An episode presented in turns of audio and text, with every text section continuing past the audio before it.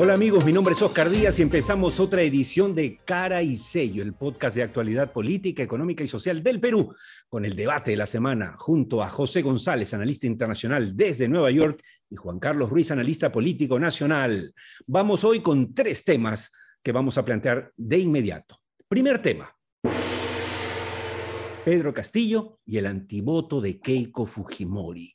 ¿Qué tanto el, el resultado de Castillo hasta ahora en las cuatro encuestas publicadas es explicado por e-, ese antivoto y qué tanto por, digamos, la desesperanza, la indignación eh, respecto al establishment, al modelo económico, a la constitución. Solo déjame, Juan Carlos, antes de darte el pase respectivo y luego a José, mencionar a los amigos que nos escuchan a nivel mundial, agradecemos las, las misivas desde España, por ejemplo, cuáles son los resultados de las últimas dos encuestas camino a la segunda vuelta como intención de voto. Eh, Castillo en, en el IEP, en la encuesta del IEP, tiene 41.5%, mientras CPI le da 35.5%. En el caso de Keiko, el IEP le da 21.5% versus CPI que le da 23.1%. ¿Qué quiere decir? Que en el IEP la diferencia entre Castillo y Keiko es de 20 puntos de 41.5 a 21.5. En cambio, en CPI, digamos, es más tranquilizador para los que están nerviosos, donde la ventaja se achica a 12 puntos porque le da a Castillo 35.5 y 23.1. Obviamente son dos datos simplemente para ponerlos sobre la mesa, pero es indudable, Juan Carlos y José, que Castillo pisa fuerte hoy Ah, en las cuatro encuestas que han salido de intención de voto. Juan Carlos.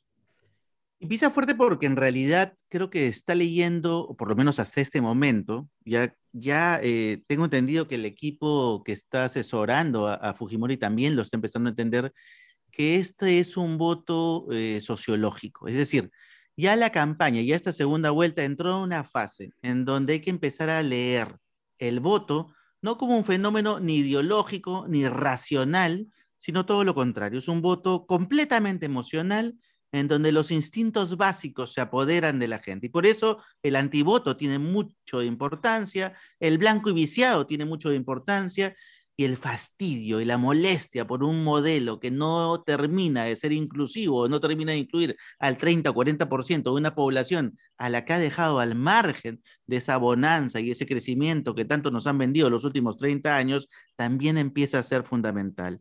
Me refiero a instintos básicos como el racismo, me refiero a instintos básicos como la discriminación, me refiero a instintos básicos como el machismo, me refiero a instintos básicos como esa confrontación entre generaciones de jóvenes versus viejos, me refiero a instintos básicos como ese enfrentamiento entre ricos y pobres, eh, enfrentamientos binarios que ha apelado, a los cuales ha apelado con mucha astucia el señor Castillo y además apelando a una red social, especialmente a través de esa red de profesores del SUTEP, que viene trabajando no hace dos meses o no hace seis meses para una campaña, que vienen trabajando hace años eh, instalando mensajes, instalando eh, red y además en el último año con un impulso gracias a este eh, aporte tecnológico que hemos tenido que darles a propósito de la pandemia. Entonces, tiene una base social activa, un activismo activo que está en campaña, funcionando activamente, eh, y el Fujimorismo, que tiene también otra base social más política, pero no tan hábil en la construcción de mensajes, en instalación de mensajes como la que hoy tienen este conjunto de profesores eh, que conecta, que empata y que hace clic con una base social que es la que probablemente se convierta en la que defina esta segunda elección. La primera intervención de José González desde Nueva York. Y es un voto también identitario, si tal palabra existe, en el sentido de que, es un voto regional, vis a vis Lima metropolitana, que es donde queda claro que gana el sector conservador peruano, que sumado nuevamente, todos los sectores conservadores son mayoría, pero el voto regional, los demográficos regionales, son singulares porque, porque van, como señalaba Juan Carlos, van eh, eh, across, se dice en inglés, son transversales, ¿sí? En el sentido que tenemos un demográfico que es pero es diverso, no por ser mujeres votan igual, uno que jóvenes, que es diverso, no por ser eh, jóvenes votan igual y el regionalismo ya venía de antes. Es un tema que explota Fujimori en su primera campaña contra Vargallosa, contra la metrópoli, que explota Toledo a su manera, que explota Humala a su manera. El APRA siempre fue una singularidad y que se repite con Castillo. Y lo vemos también en Vizcarra, ese antivizcarrismo que se da en el Perú en un momento dado, que se lee desde las regiones. Yo soy regional, antes se decía provinciano, en, la nueva narrativa somos regionales, no somos provincianos, eh, y que se veía en el Congreso Express. A mí me llamó mucho la atención, cuando votan los congresistas Express, todos votan por su provincia, por su pueblo, por su familia, y esa identidad regional se expresa mucho en este voto por Castillo y en, el antifujimorismo que representa de alguna forma esta vocación metropolitana eh, que en el Perú viene desde la colonia. Ciertamente eh, importante lo que dicen Juan Carlos Ruiz y José González, yo creo que muy acertado, por cierto.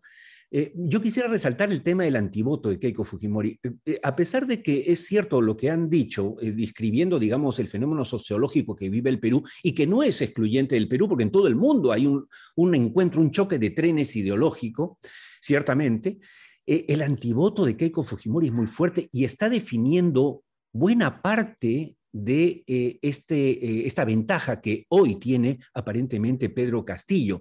Tenemos 20 años de antifujimorismo, 10 años de no a Keiko, y por último, como decíamos ayer en un tuit, parece que la señora Keiko cree que está en la elección del 2006 o el 2011. No ha entendido eh, y no sabe leer al parecer ese antivoto, no sabe lo duro que es y no entiende que no puede hacer una campaña como cualquier otra, porque vivimos en pandemia, vivimos en una crisis total del sistema político, donde además el recuerdo fresco de los últimos años de lo que hizo el Fujimorismo en el Congreso ha sido lo que explicó el 84% de la aprobación cuando, a mi modo de ver, inconstitucionalmente, Vizcarra cierra ese Congreso. O sea, la señora, en tanto la señora Keiko Fujimori no asuma su antivoto estará perdida, es mi modesta opinión. Y, Vamos a otro tema, y otro tema brevemente, que la pandemia y, los eventos políticos en el los últimos meses han eh, desplazado la corrupción, pero el fujimorismo está muy vinculado, vía Montesino,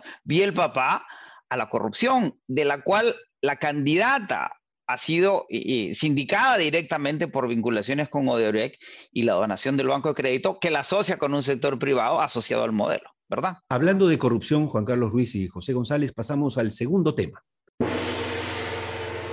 El factor Vladimir Cerrón. ¿Y por qué planteo esto, amigos? Por lo que acaba de decir José González. Se habla efectivamente dentro de la explicación del altivoto de la relación con la corrupción, por supuesto, pero se olvida que, por ejemplo, en los últimos 20 años hay 14 presidentes regionales o gobernadores regionales, la mayoría de izquierda, que están en la cárcel procesados por corrupción, empezando por Vladimir Cerrón, dueño de la franquicia Perú Libre, y el que está acogiendo al candidato Castillo. Eh, si podemos mencionar muchos nombres, Gastón Acurio, Adubiri, el, varios gobernadores que hacen esa lista. Y ahí pregunto a Juan Carlos y luego a José, ¿qué tan importante, qué tan bueno y malo es el factor Vladimir Cerrón para el candidato Castillo? Yo diría que e, es, fundamental porque equipara y pone bajo el mismo nivel al, señor Cerrón y por lo tanto Castillo por, por, contagio. Es decir, eh, la, la, corrupción no le es ajeno a Perú Libre, no le es ajeno a la izquierda, no le es ajeno a estos grupos que proponen el estatismo porque en realidad lo único que estarían haciendo en esta lógica, y si se visibiliza justamente todos estos actos de corrupción, de una manera, dicho sea de paso, eh, tranquila, ¿no? De una manera objetiva, no, no, no terruqueando, no, no victimizando, ¿no? Objetivamente, mostrando los actos de corrupción tal cual son. Eh, lo, que hace, lo que hace es, al visibilizarlo, de poner eh, al mismo nivel a ambos actores. Obviamente esto no es que sea precisamente para enorgullecernos y decir, uy, ahora tenemos dos corruptos eh, peleando por el poder, ¿no? Mm, este, Todos somos corruptos. Exacto. Así es. Este, lo que habría que justamente sacar como lección de esto es qué nos dicen ambos candidatos para poder eh, literalmente evitar que esta corrupción no vuelva a ocurrir y que justamente nos pongan dentro de su plan de gobierno, de ser electo cada uno de ellos, realmente pactos y compromisos reales de cosas que no se van a permitir hacer, que no se van a hacer para poder eh, avanzar hacia ese cambio institucional o de candados o de herramientas que nos permitan evitar que esos excesos de corrupción no vuelvan a ocurrir más y podamos literalmente caerles con todo el peso de la ley para que no eh, nos dañen nuevamente lo que queremos construir. En ese sentido, José González, y por ahí va la pregunta en este segundo ítem del día de hoy, es cómo Vladimir Cerrón, el dueño de Perú Libre, el cabeza, eh, eh, confeso marxista leninista, pero además sentenciado por corrupción y con ocho procesos más por corrupción, podría ser el garante de Pedro Castillo. Y, por lo tanto, José, ¿esta presencia de Cerrón es buena o mala para Castillo? Mira, eh, eh, eh, Perú Libre no es un partido político como, como se entiende un partido político. El único partido político que queda en el Perú como tal, y si acaso es Acción Popular, y, está tan fragmentado que no sé si acaso sea partido político y el Partido Aprista Peruano desapareció, que era el único partido que teníamos. Entonces, Perú Libre es un partido como tal, no necesariamente. ¿sí? y Castillo, por formación eh, desempeño, vocación, narrativa, discurso y propuestas, eso, izquierdista conservador, es un radical, no es necesariamente un comunista ni un socialista, porque no es ideológico, en ninguna de las facetas que lo pintan como político, ¿sí? Y Cerrón se, se manifiesta como marxista, leninista, mariateguista, pero nada indica ni en su formación, ni en su partido, ni en la ejecución de su vida política, ¿sí? Tenue, dicho sea de paso, no es un Alan García, no es un Bedoya, no es una figura en la política peruana que tenga trascendencia. Ni siquiera un Javier Díaz Canseco, ¿no? Ni siquiera un Javier Díaz Canseco, ni siquiera un Mulder, ¿sí? Por lo tanto, su, su vocación socialista o comunista es cuestionable, no así su vocación radical. ¿sí? De acuerdo. Entonces, eh, eh, eh, el problema de Castillo en el gobierno es que no tiene un partido, sino tiene tres, el de Castillo, el de Cerrón y el de las bases, porque el SUTEP tiene sus propias divisiones y su propia vocación y sus propias direcciones, siempre vinculadas a sectores radicales, pero no necesariamente ¿sí? cónsonos. De ahí que las preguntas de cara a Castillo es más bien cómo gobierna en esa fragmentación, de cara a un país fragmentado, en donde se va a encontrar con resistencias múltiples de distintos frentes, ¿sí? Y, Juan Carlos menciona la burocracia, pero está la tecnocracia, la caviarada, eh, los militares, los sectores privados, los mineros, los agroindustriales, los chinos eh, y demás.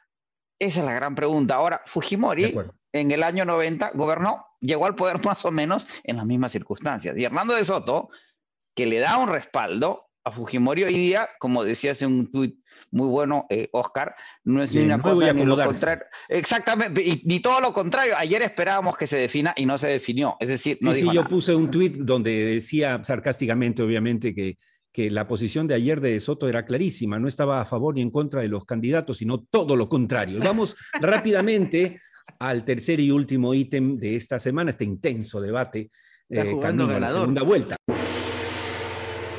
el tercer tema es el modelo económico en crisis. ¿Está en crisis? ¿Hay que tumbarse al modelo? ¿Hay que modificar el modelo? ¿Hay que reinventar la república desde el punto de vista económico? La opinión de Juan Carlos Ruiz.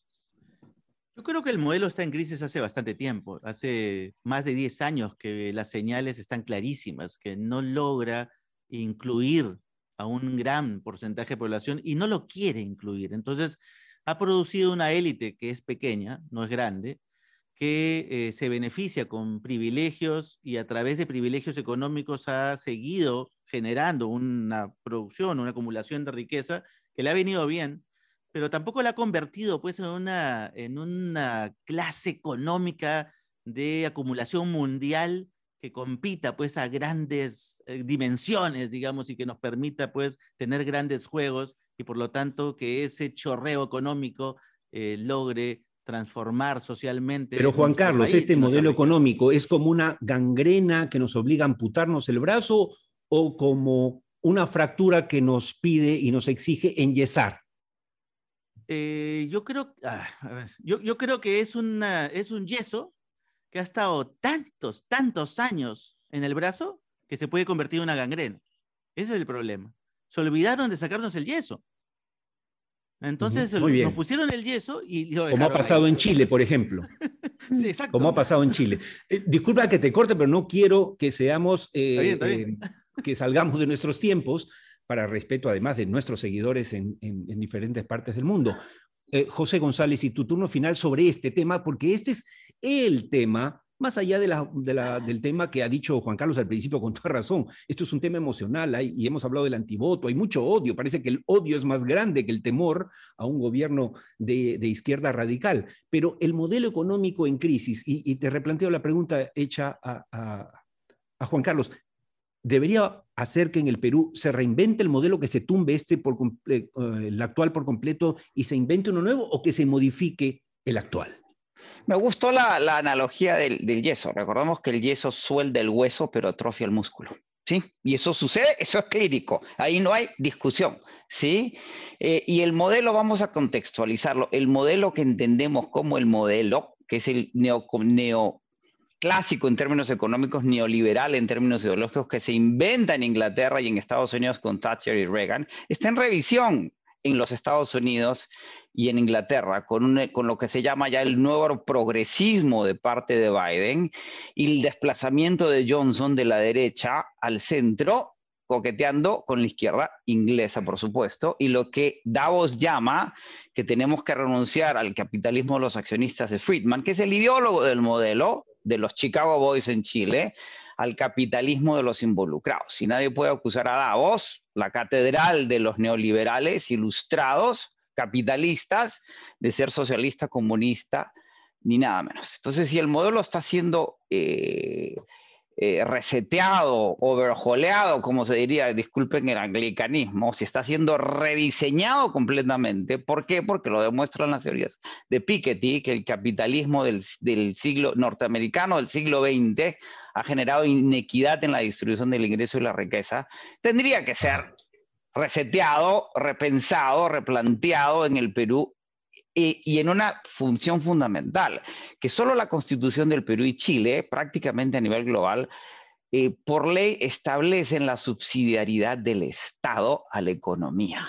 Y eso es insostenible en el largo plazo porque el Estado-nación reclama la igualdad ante la ley, la equidad ante la economía, y eso es lo que se va a discutir en la Asamblea Constituyente chilena y se va a cambiar y no hay razón para que en el Perú no sea reformado antes que sea pateado por, por esa vocación radical con la que, hemos ido, que se ha ido tentando en los últimos años. Definitivamente, Juan Carlos Ruiz y José González, nadie que tenga dos dedos de frente podría decir que este modelo económico que vive el Perú, a pesar de sus ventajas, es inamovible, intocable, que es eh, la Biblia, ¿no es cierto?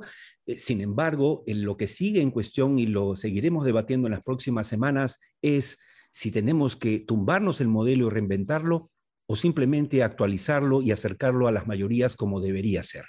Gracias a José González y Juan Carlos Ruiz y sus opiniones siempre bien informadas. Eso fue todo por hoy en Cara y Sello, el podcast de actualidad política, económica y social del Perú. Recuerden amigos que nos encontramos en cualquier momento en Spotify o iTunes, salvo mejor opinión.